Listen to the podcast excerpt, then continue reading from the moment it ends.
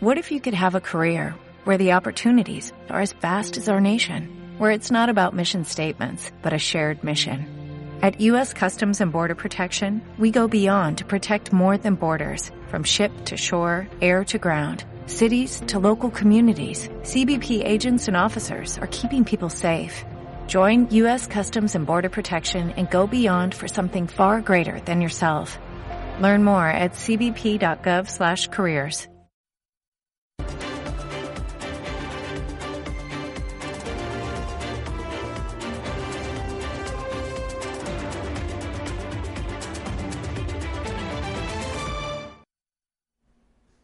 buenas noches, bienvenidos a los servicios informativos de Ceuta Televisión. Comenzamos contándoles que, aunque oficialmente la campaña electoral comenzará durante esta madrugada a partir de las 12 de la noche, el PSOE se ha adelantado horas eligiendo la barriada de Jadú con el tradicional paseo por el mercado. En el acto, los candidatos del partido han mostrado su confianza en poder ganar las elecciones del próximo 10 de noviembre, tanto en Ceuta como en el resto del territorio nacional, y frenar a la derecha.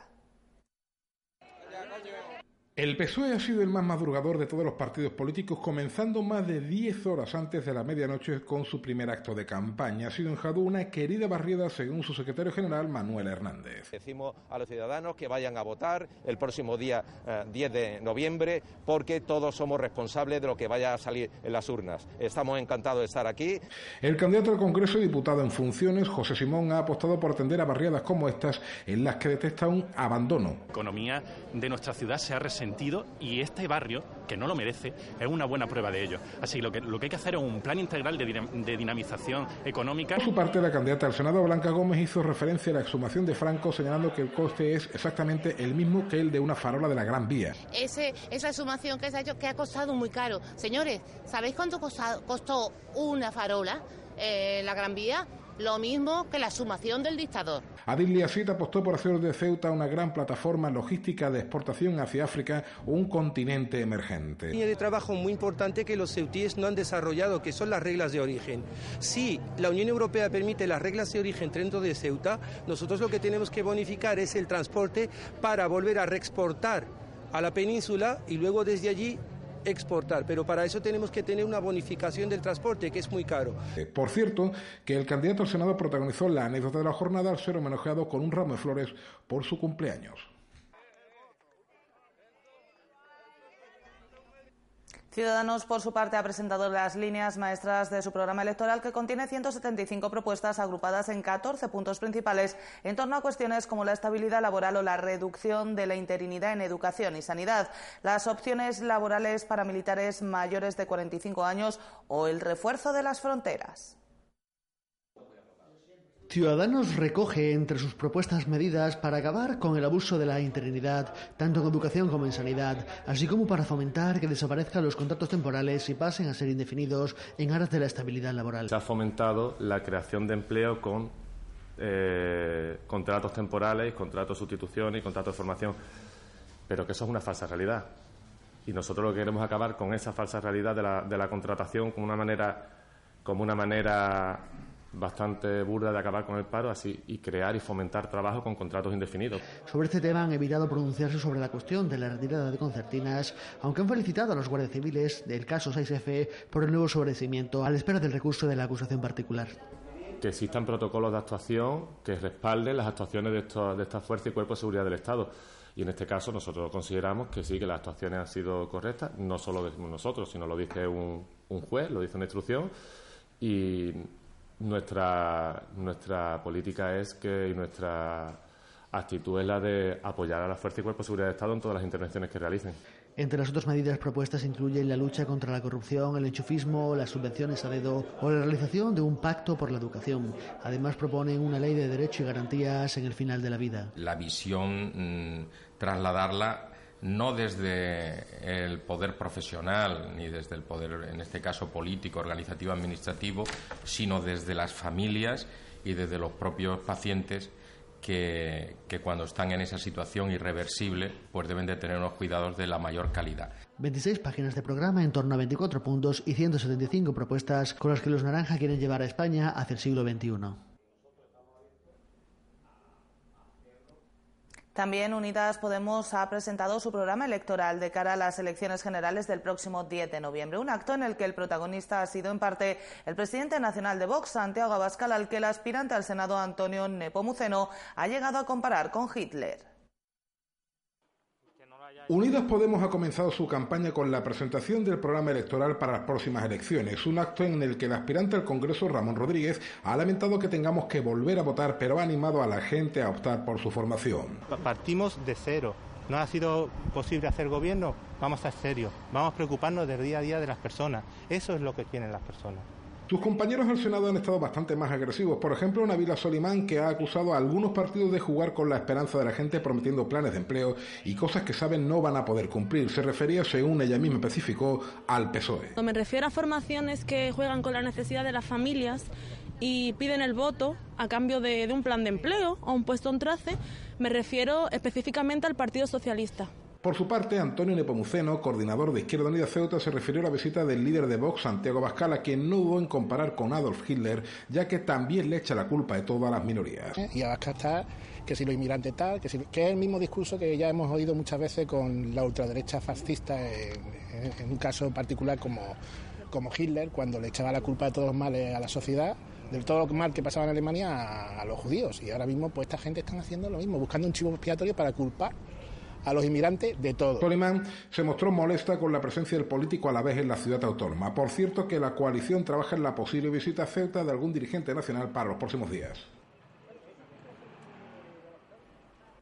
La candidatura de MDIC a las elecciones generales parte con la intención de dar prioridad a Ceuta por encima de ideologías y partidismos como pieza central del puzzle que es España. Traer más inversión es la clave para mejorar la vida de los ceutíes, que son el único compromiso de la formación, en palabras de los tres candidatos. MDIC considera que tras los representantes que ha tenido Ceuta hasta la fecha, es necesario que sea un partido localista, que tenga como prioridad la ciudad y sus ciudadanos, quien represente en Congreso y Senado a los ceutíes. Ceuta necesita una voz propia, tanto en el Congreso como en el Senado. Desde nuestro punto de vista, nosotros como localistas vamos a defender mejor que nadie a los ceutíes, puesto que nadie eh, puede decir que no lo, no lo vamos a hacer mejor. En cuanto a las políticas económicas, vamos a intentar eh, traer a Ceuta muchas más inversiones. Apelan también al voto joven para participar en estas elecciones, apoyando a MDC para que se pueda convertir en la voz de los ceutíes en Madrid y Ceuta en una pieza central del puzzle que compone España. A todos los jóvenes, para que, para que el próximo día 10 de noviembre eh, aporte, eh, nos, nos den su confianza para poder tener nuestra propia voz en el Parlamento. Eh, basta ya, necesitamos tener nuestra propia voz. Una formación ha asegurado Fátima Hamed, candidata al Congreso, que no distingue entre apellidos, credos o culturas e incluso ideologías y que pretende actuar siempre mirando por el mejor interés de los ceutíes como su principal prioridad. Y nuestra ciudad lo que precisa es que se ponga el foco en ella, que se hable, como digo, alto y claro, que se exijan medidas para solucionar los graves problemas que tenemos de empleo, los graves problemas relacionados con la educación, con la sanidad, con la vivienda, para que el Gobierno central invierta de una vez por todas y apueste realmente por nuestra ciudad. Hamed ha puesto de ejemplo los logros de Coalición Canaria, la fuerza de un solo escaño en un Parlamento como el actual, que puede lograr importantes mejoras para la calidad de vida de los ciudadanos de Ceuta.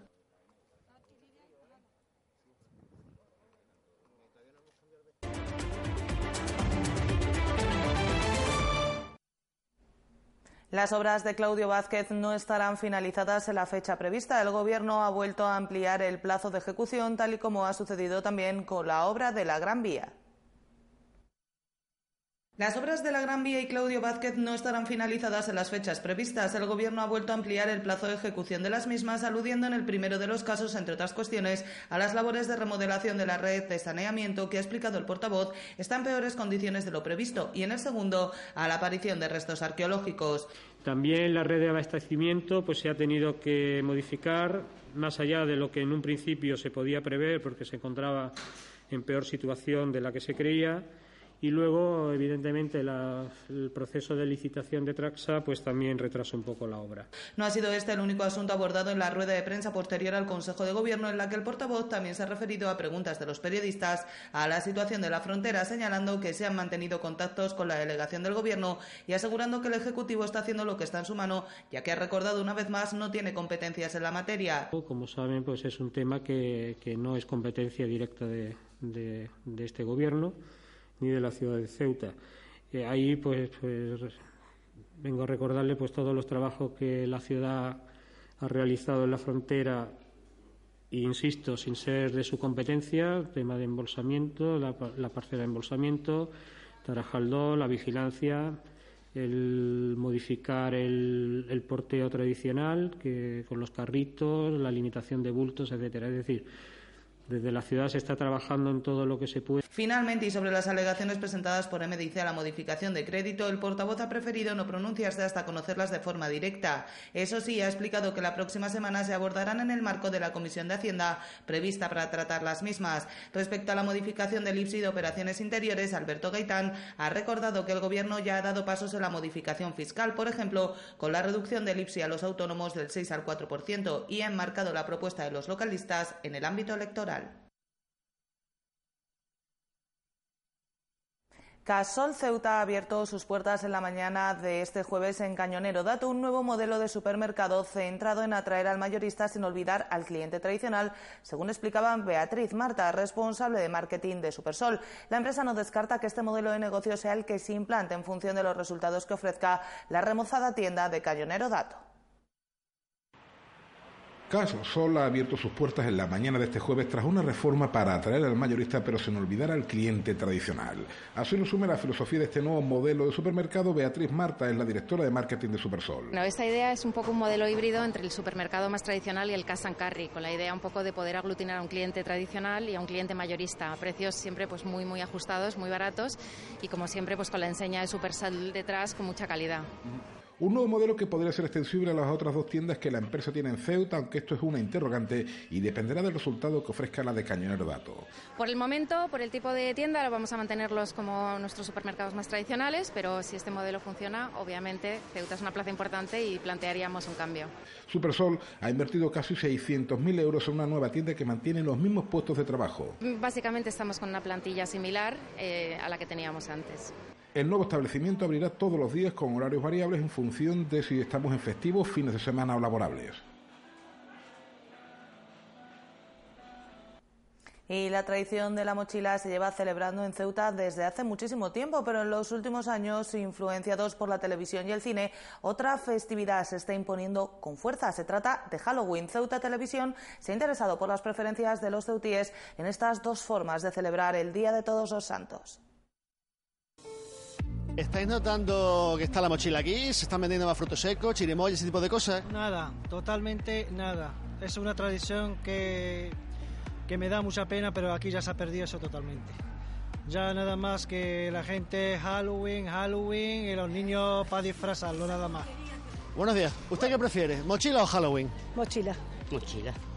Mira, yo preferir prefiero la mochila porque me gusta más en plan ir al campo, estar aquí con con la familia, porque me gusta también hacer el senderismo por el monte y esas cosas. Puedes subir al campo desde muy temprano, toda la familia, comernos las cosas típicas de la, de la mochila, ya sean frutos secos, ya sean bocadillos, ya sea lo que sea, pero en el monte. De pequeña siempre nos han preparado la mochila con los frutos secos, la fruta y todo, y hemos salido al campo con nuestros padres. ¿Cree que las dos fiestas son compatibles? Hombre, hoy en día sí, porque la gente joven, los chiquillos ya mucho conocimiento de mochila no es que tengan. Disfrutan más de lo que hoy en día ya se, les, se les ofrece. los niños tienen mucha ilusión por disfrazarse, y, bueno, y los mayores también. Entonces se pueden hacer las dos cosas, pero lo que no se puede es perder la mochila. Cuando era pequeño yo me ponía, muchas veces hacía Halloween y el día siguiente iba la mochila perfectamente. ¿Cree usted que se está perdiendo la tradición de la mochila en Ceuta? Muchas sí ya hay muchísimas menos personas arriba en el monte. Entre eso y que se van de fin de semana o se van de puente, pues no queda personal ya para subir la mochila. Yo creo que los papás jóvenes no la celebran tanto como, como los mayores, pero no creo que se esté perdiendo del todo, yo creo que sí.